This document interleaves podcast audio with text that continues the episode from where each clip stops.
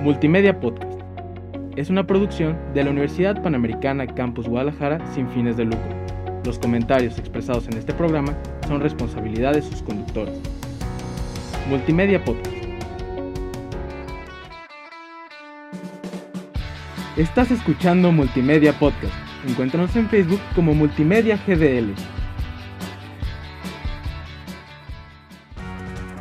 ¿Amas el cine? ¿Ves temporadas enteras en una sentada? ¿Eres otaku de closet? Bienvenido a Cuadro por Cuadro. Un podcast para fans del entretenimiento como tú. Así que prepara las palomitas y el refresco, que la función empieza ya. Con un gran poder conlleva una gran responsabilidad. Bienvenidos a todos a Cuadro por Cuadro. Yo soy Richie y me encuentro con Lino aquí en cabina Hola, yo soy Lino. y con Sofi en llamada. Hola. Eh, debido a las restricciones del COVID, eh, no pudimos estar eh, juntos este día, pero eh, Sofi nos acompaña desde, desde, la, desde su casita. Exacto. Ahí estoy. Vale, pues eh, inicié con esta frase justamente porque el tema del día de hoy es de los cómics a la pantalla grande, los superhéroes. Los superhéroes, ¿no? Eh, vamos a hablar en, en específico de, de películas, series, eh, todo, todo que, que haya brincado del cómic a, a- a nuestra pantalla. Pantalla grande o pantalla chica, ¿no? También vamos a hablar Sí, de sí, sí, también vamos a hablar de las series y de la televisión.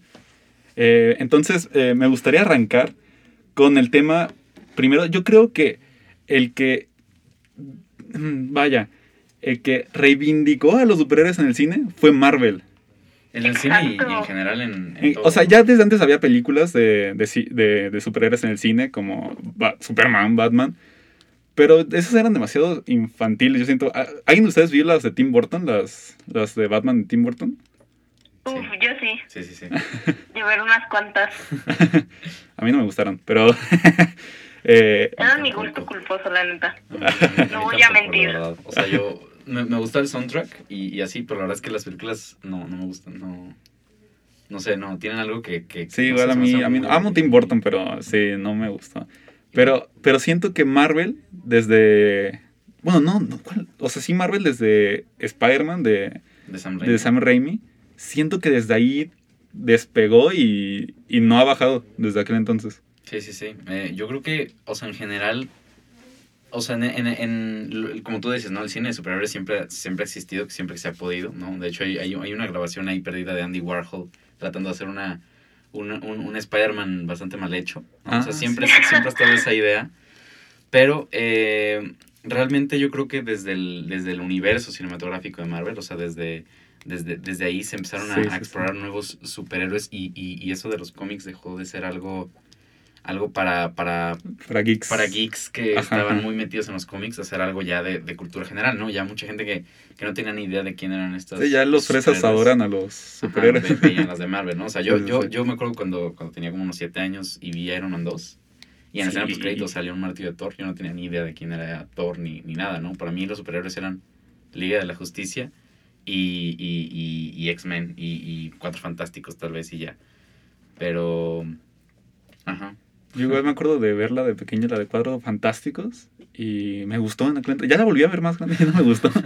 Pero en aquel entonces yo la veía bastante y sí me gustaba. Pero sí, como dices, desde el que inició como tal el universo de, de Marvel, el universo cinematográfico del MCU, creo que ahí fue cuando de verdad se tomó en serio, muy, muy en serio, las películas de los superhéroes. Sí, sí, sí.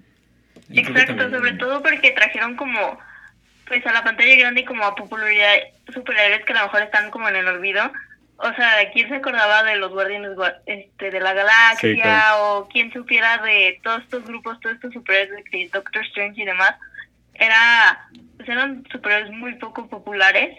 Este, pues los populares de Marvel pues siempre habían sido que los Cuatro Fantásticos, los X-Men, los este Spider-Man. Y pues al tener todas estas propiedades de que en otras productoras, el hecho de que Marvel lograra sacar adelante con personajes que a lo mejor no eran tan populares dentro de sus cómics, creo que es como un logro muy grande.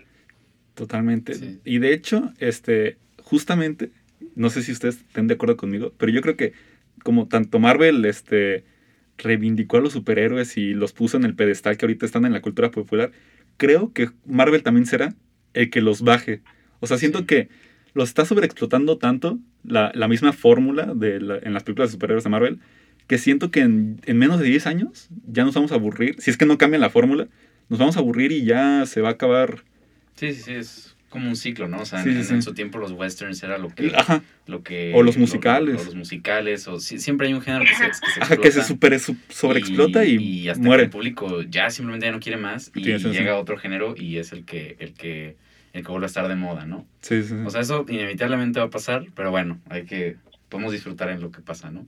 Sí, sí, sí. Aparte siento que mucho es por el tema de que literal Marvel saca como tres, cuatro películas. Bueno, en la pandemia no sucedió tan así, pero ya venía sacando de que tres películas, tres blockbusters por año y era como Sí. lo más esperado. Entonces siento que como que tanto sí, pues sí como dicen, lo sobreexplotan. Sí, o sea, este año que tuvimos dos películas, que es Black Widow y Shang-Chi, y aparte, no, tres películas porque va a salir Spider-Man, Sí, y aparte tuvimos Y The Eternals, sale en tuvimos una- noviembre. Ah, Eternals también.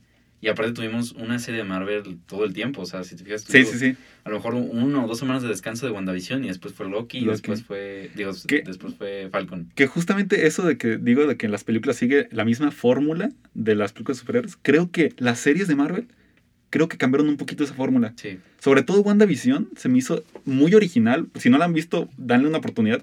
Yo creo que es la serie que menos se me antojaba. pena. Sí, es la serie que menos se me antojaba de la pena. Digo, es la, la que menos se me antojaba verla. Ajá. Y fue creo que la que más me ha gustado de todas. Sí, no, yo creo que a mí Loki, a mí Loki se me hizo Sí, espectacular. sí, sí. La verdad, Loki fue, la, Loki yo creo que es la mejor de la, la de las series que han salido de Marvel. Claro. Y de lo mejor Disney Sí. Plus, obviamente de Mandalorian ahí se lleva mi favorita, pero eh, yo creo que eh, sí, por, por esto mismo, la verdad es que los, eh, Disney siempre se ha caracterizado por tener un muy buen eh, marketing y saber cómo vender sus películas. Y yo creo que ellos ya so- saben esto que estamos discutiendo, esto que, que, que, que en algún momento las películas de superhéroes Sí, van a morir. Y eh, realmente sí, como tú, como tú dices, WandaVision fue un, un giro muy, eh, mu- muy, muy, muy grande para, para toda esta, esta saga de películas. Eh, Falcon and the Winter Soldier creo que sí es Sí, una película muy larga. esa fue la única serie de Marvel que no vi. Porque se me hizo que iba a ser lo mismo y dije, "Eh, no, esa sí no la he visto y la verdad no la planeo ver. No, yo, yo sí la vi, la verdad sí me gustó, pero se me hizo igual que una película. O sea, Sí, se me hizo Capitán América 4. Sí, sí, no, sí. no se me hizo algo diferente como puede ser Loki o como puede ser eh, WandaVision. Y, y bueno, también tenemos What If, que yo no la he visto, pero ustedes... Yo la he ustedes- visto, voy al día. Este, a mí me está encantando. Y creo que no va a ser el único. buenísima. Es buenísima y creo que no va a ser el único proyecto animado de Marvel. Por eso también me encantó que fuera animado. Eh, la animación me gusta mucho y sobre todo las historias que han estado me, me encantaron. Quizás la de Guardianes de la Galaxia donde T'Challa era eh, Star-Lord, quizás no me encantó, pero todas las demás me están encantando y la que más el episodio que más espero es Marvel Zombies. Es- Yo creo que también, o sea, creo que es importante hablar cómo le, Marvel está cambiando ahorita un poco. pues, o sea, creo que ahorita Marvel trae mucho el hype, sobre todo con la idea del multiverso, o sea, porque ya lo vimos con WandaVision, que es como un link directo a la nueva película de, de Doctor Strange que sale en marzo. Y pues también este, está todo el hype de del Spider-Verse con Spider-Man la posibilidad. Y pues está abriendo mucho esto, entonces también como que a ver qué Marvel, qué planes trae Marvel para esta como nueva fase que trae ahí planeada. El hype de, del Spider-Verse es inmenso. Yo me acuerdo que desde el año pasado, en, por, a finales del año pasado ya se hablaba, bueno, desde Far From Home, se creía que ya Sí, iba a haber un, aunque sea un cameo de los tres Spider-Man. Y, Exacto. y yo estoy un 80%, no, 90% de que sí va a Sí, ser, el, de, yo- yo de que sí va a haber. Spider-Man en Yo, No yo no creo que se repita lo de WandaVision, lo de Ralph Boner. No, no, no creo y espero que no se repita Sí. porque, o sea, creo que sí, creo que Marvel sí ha aprendido su lección y creo que no, no nos estarían dando al Doctor Octopus o a, o a, o a otros villanos de, de las de, de Tobey Maguire o de, o de Andrew Garfield si no, si no va a haber un, al menos un cameo. Es que o si no, hay, si no hay Spider-Verse, yo creo que a nadie, todos van a odiar No Way Home. O sea, yo creo eso, que si no hay Sí. Spider-Verse, todos van a estar enojadísimos de No Way Home. Sí, sí, sí, o sea, Una pregunta para ustedes, queridos locutores, eh, compañeros. ¿Quién de los tres. Spider-Man es su favorito? ¿Andrew Garfield, Tobey Maguire o Tom Holland? Mm, A ver, o sea, es que yo creo que son muy, muy diferentes. O sea, la verdad es que a mí el, el Spider-Man de Andrew, de Andrew Garfield para mí ha sido de los mejores. Pero siendo así justos, sus películas no son buenas. O sea, sus películas son buenas, o sea, sí, sí, las, sí las disfrutas, porque bueno, la verdad es que no creo que exista eh, contenido de Spider-Man que sea malo, la verdad. O sea, creo que todos son buenos, pero las películas de Tobey Maguire siguen siendo las mejores para mí, ¿no? Eh, obviamente Spider-Man o Spider-Verse también entra ahí, pero, pero sí, entiendo tu pregunta. Y creo que eh, Andrew Garfield es un buen Peter Parker y un buen Spider-Man, pero, real- pero creo que no, su, su, su universo que construyeron alrededor de él no lo pudieron concretar como lo hizo Sí, sí, sí. Sam Raimi. ¿Tú, Sofi, qué opinas? Exacto. Para mí la verdad es Tom Holland. Digo, me encanta, o sea, me gusta el de Andrew Garfield, pero siento que es como demasiado cool para ser Peter Parker. O sea, siento que, que tenía como que todas estas líneas y era muy sarcástico. Y digo, Spider-Man sí es gracioso, pero creo que como que está más cool. Y creo que el de Tobey Maguire es muy buen Spider-Man. Es como el clásico, pues, en, dentro de las películas. Pero a mí en lo personal sí se me hace como que algo viejo para el papel. Y en cambio a mí Tom Holland, o sea, siento que es como esta mezcla de como ner- un poquito nerd, este, inocente, pero bueno, o sea, y tiene también la edad para el papel, entonces creo que es como lo que me encanta de, de esta nueva o sea, saga, pues. Sofi, temo decirte que eh, cuando dijiste que tu favorito era Tom Holland, Jazz desde afuera de la cabina, que por cierto se nos olvidó mencionarla, Jazz está eh, en la producción, eh, en el audio, eh, vio, hizo, te, te hizo mala cara. ¡No! Perdón, ya. A mí, la verdad, eh, mi favorito es Tobey Maguire, luego Andrew Garfield. De hecho, creo que Andrew Garfield tomó este amor a la ciencia que Peter Parker tiene en los cómics. Que los demás, ni Tom Holland, ni... Tom Holland un poquito, pero Tobey Maguire nada. Ese, sí. ese amor que tiene a la ciencia. Y Tom Holland es mi menos favorito. es, no sé... no- o sea, no tengo nada contra Tom Holland, se me hace muy buen actor y me cae muy bien. Pero como tal, el personaje eh, Sí. de Spider-Man en el universo de Marvel, no, no sé, no me termina de cerrar. Yo soy muy fan de, de Marvel, de los cómics. Estos últimos dos meses me metí a, a una aplicación que es como un Netflix de cómics de Marvel. Y Ajá. he estado leyendo cómics como, como enfermo, como, sí, sí, sí, como loco. Y la verdad es que soy muy fan de Spider-Man en los cómics. Y creo que el, del- el de los tres que más se ha acercado al Spider-Man de los cómics ha sido yo creo que Andrew Garfield. No prefiero. Por el Sí. amor a la ciencia, por la fotografía, por como... También siento que de los tres Spider-Mans, ninguno ha tenido como una relación tan fuerte con su pareja que Andrew Garfield con, con Gwen Stacy, que fue interpretada por Emma Stone, llamo a Emma Stone. Y eso en los Eso cómics es cierto. es súper fuerte. En serio, en los cómics, el papel de Mary Jane, o en su tiempo lo que fue Gwen Stacy, es súper importante para la trama de Spider-Man. Es su motivo, aparte de la tía May. Sí, y, y realmente en, en, la- en las películas de Tobey Maguire, no, no, no, no sé, pero a mí yo siento que es un poco for- se siente un poco Sí, forzado. sí, sí. realmente La, la relación de Mary Jane con, con Peter es inexistente. A mí me caía gorda. no- Ajá, o sea, real- realmente no, no, no, no se sentía nada de química Ajá. y nomás, o sea, era como, estaba ahí porque debía ser así. No, O no- sea, no se sentía. En la primera, Ma- Mary Jane no la pelaba. En la segunda, eh, en la segunda tampoco, creo. En la, no, en la segunda sí, pero, pero Peter decía que no porque quería Ah, sí. ser Spider-Man. Y en la tercera se iba a casar con otro tipo. O sea, nunca hubo realmente una En la dos relación. también se iba a casar con otro tipo. O sea, nunca hubo una relación ahí. Y la verdad, Tom, Tom Holland con Zendaya, que es MJ, que no es Mary Jane, pero es, eh, le dicen MJ. Sí, es como... Sí, ajá. es- Se me ajá, hace, no sé, no se me hace que haya, ah, yo siento que no hay nada de química ahí. Sí, yo, yo creo que Sí, sí hay un poco más de química que con que, que Kristen. Ah, sí. Ajá, y, pero, pero sí, no, no, no, no, la relación más sincera sin, definitivamente es Andrew Garfield. Ok. Eh, Eh, pero a ver, ya hablamos demasiado de, de Marvel. ¿Qué tal si le pasamos Sí, creo que... a, es que lo amo a, Marvel, pero ¿qué tal si pasamos con, con DC? sí, cerramos con DC. Creo que Joker fue súper importante, justo por esto que les dije, para cambiar la fórmula de las películas de los superhéroes. Creo que Joker fue una nueva visión y creo que DC debería de seguir ese camino, porque siento que DC en los últimos años ha estado imitando a Marvel y no le queda, no le queda. Sí, como que quiere hacer una combinación entre Marvel, o sea, así de chistosos y Ajá, y no le queda. pero pero al mismo tiempo quiere como este realismo y oscuridad que en su tiempo le dio Christopher Nolan.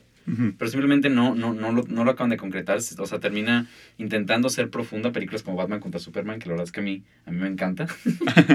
Eh, sé que a nadie le ¿En gusta, pero a mí me encanta. Yo la odio, pero Eh, bueno. pero, este, pero sí, sí, o sea, creo que en, sí deben seguir por ese camino. No en el, no en el camino de, de, de, de no hacerlo tan de acción y, y hacerlo más profundo y, y- y mental y así. Pero simplemente hacer lo que, lo que mejor sa- saben hacer, que es la, la, la historia. ¿no? Es, Contar DC historia creo que es más ser. oscura. Que, entonces creo que deberían de seguir por ese Ujú. camino del Joker. Y bueno, el- eh, las series. De, ¿Alguien de ustedes vio el Arrowverse? Yo vi Arrow y vi Yo, The Flash. yo sí. Eh, yo vi Arrow las primeras tres temporadas, fueron geniales. A mí no, fíjate que Y no después, Pero después fueron. The Flash, eh, la primera temporada y la segunda temporada me fascina. De ahí todo lo demás, la verdad, creo que sí va bastante abajo. Yo ya no estoy al día con The Flash, ya la dejé de ver, ya me aburrió demasiado. Nadie. Nadie está al día.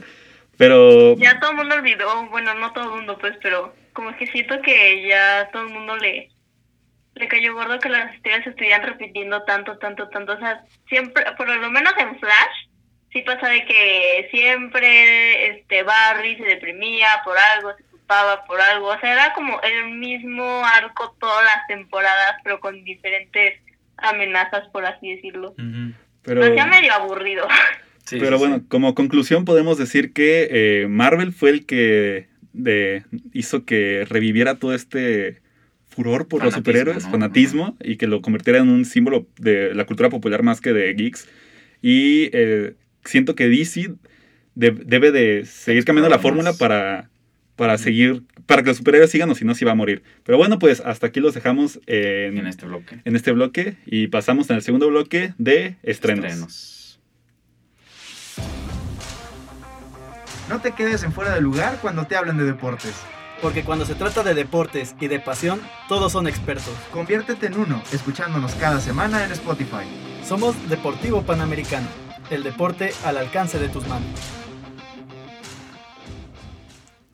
Bueno, eh, bienvenidos al segundo bloque. Eh, hoy hablaremos de los estrenos que. de los principales estrenos que se han vivido en esta. en este viernes, esta semana. Eh, Iniciando por, eh, ahorita hablando de superhéroes y de Marvel, por Shang-Chi, que se Sí. acaba de estrenar. Es- Yo todavía no la he visto, Lino la vio. ¿Qué te pareció? Sí, sí, sí.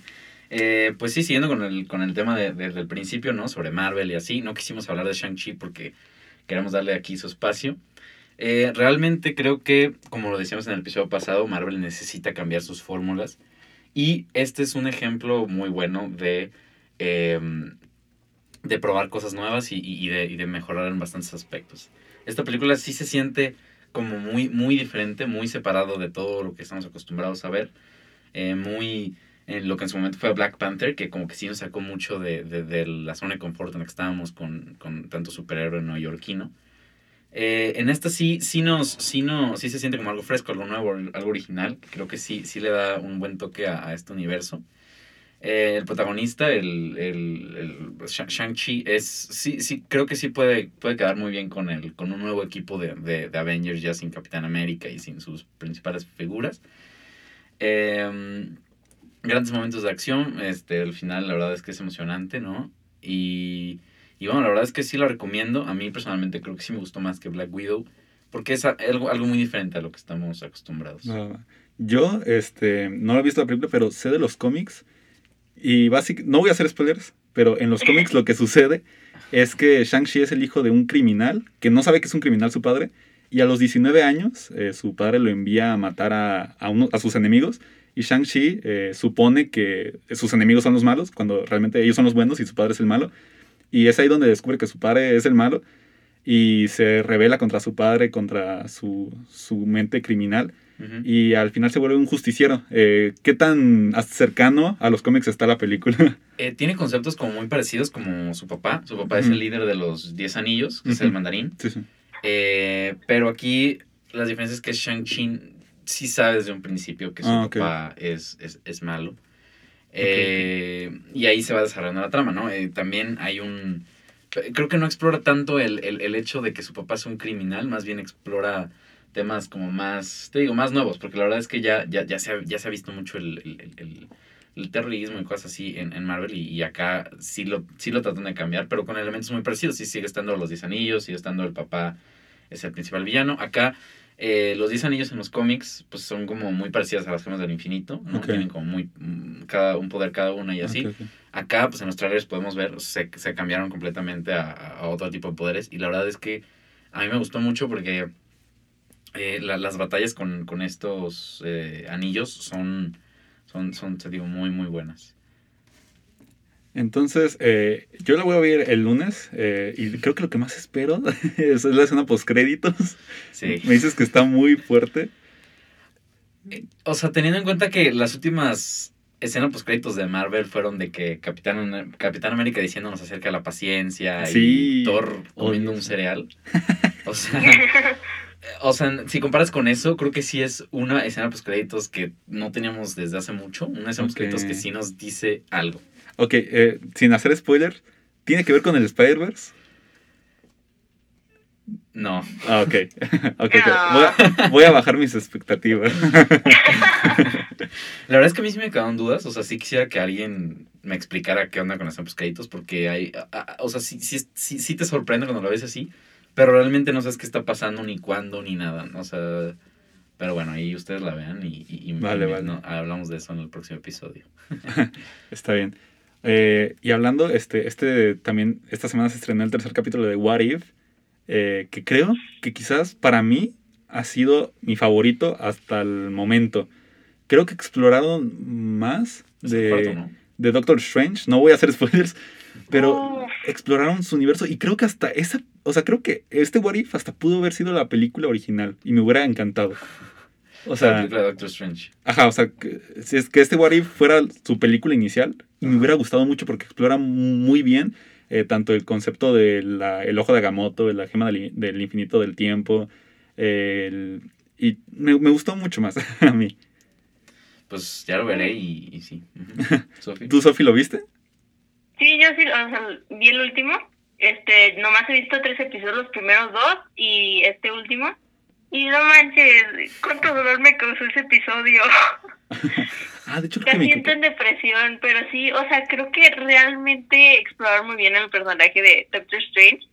Y, o sea, me pongo a pensar, si es lo que nos muestran en 37 minutos en la serie animada, ¿cómo se vendrá la segunda? O sea, va a estar muy Sí. fuerte. Sí, yo, yo creo que Multiverse of Madness todavía no estamos preparados para eso. oh, yo sí lo espero de más. Creo que es después del Spider-Verse, la película de esta nueva fase de Marvel que más espero. Sí, sí, sí. Yo igual, la verdad. Pero bueno, también este, este semana se estrenó en Netflix la ganadora al Oscar de mejor película extranjera, que es eh, Another Round, en español, otra ronda, eh, que básicamente, Druk en danés. o Drunk, no, Druk, sí, Druk, en danés, es eh, pro- protagonizada por Mads Mikkelsen. Ese actor yo lo adoro, creo que es de mi, de mi top de actores favoritos. Sí. Cada película que veo de él me encanta y son muy diferentes. Esta quizás eh, me pareció buena, medio lenta, pero me gustó. Pero al final, no sé, no sentí que, que hubiera como un mensaje de verdad. No entendí si te intentaron explicar o que el beber está bien o está mal, o el beber en exceso está bien o está mal. Eh, No, eh, yo, yo creo que a mí, digo, yo, yo lo dije en su momento lo digo ahora, creo que es de las mejores tres películas del 2020, ¿no? Fácil.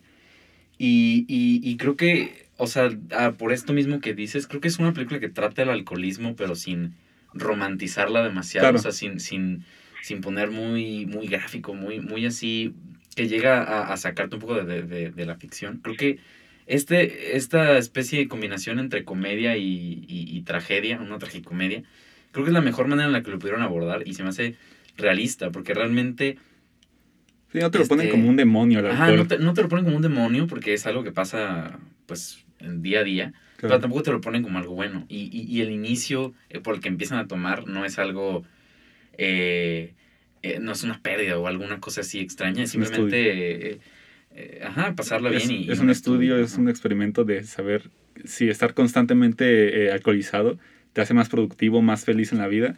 Pero pues estos eh, adultos exceden y terminan muy mal cada uno. Sí, sí, sí. Sí, o sea, te digo, Exacto.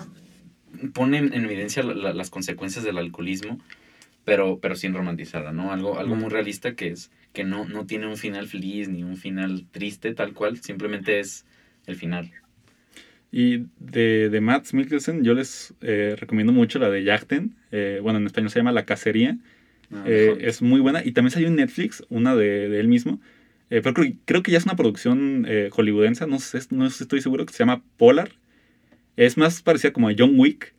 pero medio más oscura, quizás. Pero me encantó. Jackten es mi favorita de, de Mikkelsen. Pero también esta me gustó demasiado y creo que sí se merecía el Oscar. Sí, sí, sin dudas. Y, y, y no es de esas películas, porque a lo mejor, bueno, va a sonar medio pretencioso eso, pero a lo mejor si no estás acostumbrado a este tipo de películas, pues es una película danesa. Pero, y sí, de repente tienen cosas como que dices, "Mm, esto no pasaría en una película gringa. o así". Gringa, sí, claro. Pero realmente como ya Thomas Winterberg, el director, ya es un director ya más consolidado y, y así, ya tampoco está tan extraño, pues, o sea, ya está muy dentro de lo normal. Y, y muy buena, la verdad, este, súper recomendada ahí en Netflix. Y otra que salió en Netflix fue Worth. Esta la viste tú, Sofi. Platícanos qué te pareció. Exacto. Bueno, pues esta película este se trata de bueno, como sabrán, ya estamos en septiembre. Este se viene los 20 años desde el ataque a las Torres Gemelas, al Pentágono. Este, y bueno, pues esta película justo habla de ese tema. Se trata de un fondo que se abrió para la indemni- indemnización de todas estas víctimas de los ataques. Y pues bueno, es protagonizada por Michael Keaton. La película en sí este es buena, no es una pieza maestra. Este digo, ganó este un premio en el Festival de Sundance, pero siento que le falta como ciertos puntos como de tensión o que te mantengan más al borde de la silla. Pero eso sí, es una película muy reflexiva y la neta creo que toca puntos muy interesantes porque habla sobre todo de cuánto vale la vida humana. Esta, esta lucha de, pues, o sea, de la economía versus, o sea, lo que es en sí la dignidad humana. Porque todo este fondo, pues, estaba realizado para que no surgieran las demandas de a las aerolíneas y, pues, así no acabar con la economía. Entonces, este fondo lo crea, este, Kenny, no me acuerdo el apellido del, del personaje, es un apellido medio extraño, pero hace el fondo para tratar de ayudar a todas estas personas, porque él es abogado, a que no vayan a casos que es muy probable que vayan a perder. Entonces, que así obtengan como un dinero de inde- indemnización y puedan pues ir adelante con sus vidas.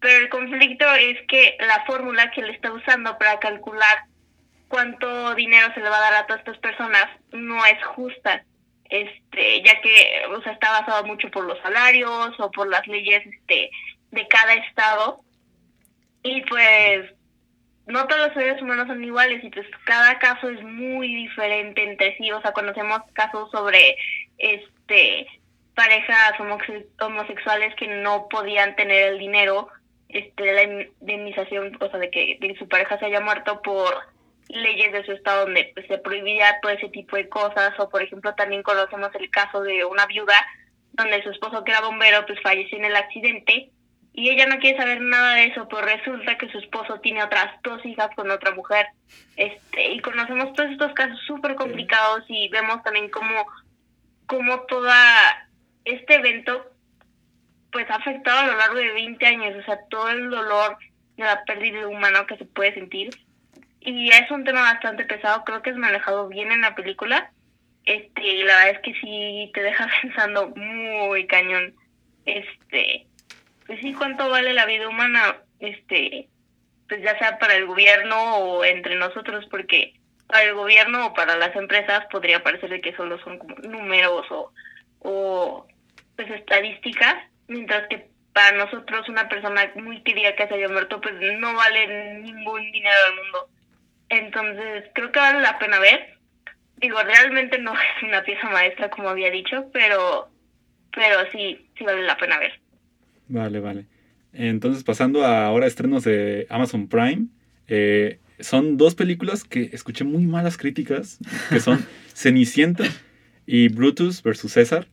Eh, sobre todo Brutus versus César, eh, vi muchísimas críticas que la odiaron, que es una comedia sin, sin comedia, que, que se trata de el asesinato de, de- de César en Roma, de cómo sus senadores, eh, justamente porque perdían poder gracias a César, eh, hicieron un complot para matarlo, pero realmente la película lo tomó de una forma cómica, satírica, pero no le salió. Y La Cenicienta es, claro, este cuento eh, clásico. traído un poco al mundo moderno, pero metiéndole demasiada diversidad. O sea, esto que últimamente está haciendo Hollywood de meter diversidad a, fuerzas, eh, y, no creo que haya funcionado para nada. No sé, ¿ustedes qué opinan? Yo la verdad no... La Cenicienta no, no es una historia que a mí me guste mucho de por sí y la verdad no, no se me antojaba para nada esta versión. Eh, no en específico por, por eso que tú dices, la verdad es que, pues, digo, cada quien tiene sus razones, pero eh, a mí, pues, a mí me cae muy mal James Corden, me, me cae muy mal eh, bastantes cosas que sabe y como Sí, que, sí. o sea, realmente, digo, si tuviera que ver la película, pues la vería sin ningún problema, pero la verdad no, no quiero gastar mi tiempo en ver, en ver, en ver, en ver eso, la verdad. Y, y luego vi que, que, que los actores interrumpieron el tránsito en Los Ángeles para Ah. hacer un show ahí. Y, y no, de verdad, no. Yo, no. yo no puedo ver a James Corden. Lo siento. ¿Tú, Sofía, viste alguna? Este, yo no vi ninguna de las dos, pero sí he escuchado bastantes críticas de la Cenicienta. Este, yo la verdad sí debo admitir que ella era mi este princesa favorita de Disney cuando estaba. La es que siento que el, la historia de la Cenicienta pues sí tiene muchos este pues como oportunidades para adaptarse de maneras interesantes y creo que la verdad el concepto que maneja esta nueva Cenicienta es bastante cool, o sea, porque tienes esta Cenicienta que te demuestra, que creo que es algo que trató de demostrar Disney en los 50, que, o sea, Cenicienta nunca quería ir al baile por el príncipe, sino como que ella quería ir al baile por pasar una noche linda, este, usar un vestido bonito, como que escapar de todo este abuso que ella está sintiendo. Y esta nueva Cenicienta trata de demostrar un poco de eso con el sueño de que Ella, este, quiera abrir su presupuesto de ropa y creo que es un concepto muy interesante, pero creo que al parecer no se logró este manejar muy bien, o sea, porque lo que he escuchado muchos de los este, personajes se sienten que no evolucionaron a través de la historia o como que quedaron mucho en el mismo cajón o incluso de que llegaran a ser como irritantes y creo que eso es un problema porque la verdad el concepto sí estaba muy bien, o sea, se sentía fresco, no es como todas las millones de películas de la nueva Cenicienta donde siempre es la misma historia de... O sea, siempre es la misma, pues, y aquí creo que sí tratan de darle un buen giro, pero creo que no les funcionó. Sí, estoy de acuerdo, no, no les funcionó para nada. Pero bueno, pues hemos llegado al final de este episodio. Nos despedimos, no sin antes invitarlos a que nos sigan en nuestro Twitter, Cuadro X Cuadro. Nuestro programa se llama Cuadro por Cuadro. Entonces, para hacerlo más como la chaviza, le pusimos la X. Síganos en Twitter como Cuadro X Cuadro guion bajo. Y en Instagram como Cuadro X Cuadro guion bajo podcast. Claro. Eh, también estén atentos a todo nuestro, a nuestro Spotify, iTunes y cualquier plataforma en la que nos escuchen, hasta nuestro sitio web. No se pierdan de la variedad de programas que tiene Multimedia Podcast. Y bueno, se despiden de ustedes Lino. Richie, Y Sofi, muchas gracias. Y bueno, la función ya terminó. Ya pueden quitarse sus audífonos. Y no esperen una escena post créditos. Esto es un podcast, no una película.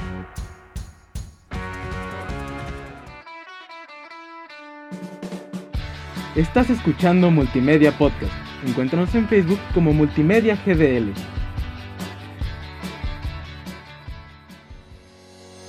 Multimedia Podcast. Es una producción de la Universidad Panamericana Campus Guadalajara sin fines de lucro. Los comentarios expresados en este programa son responsabilidad de sus conductores. Multimedia Podcast.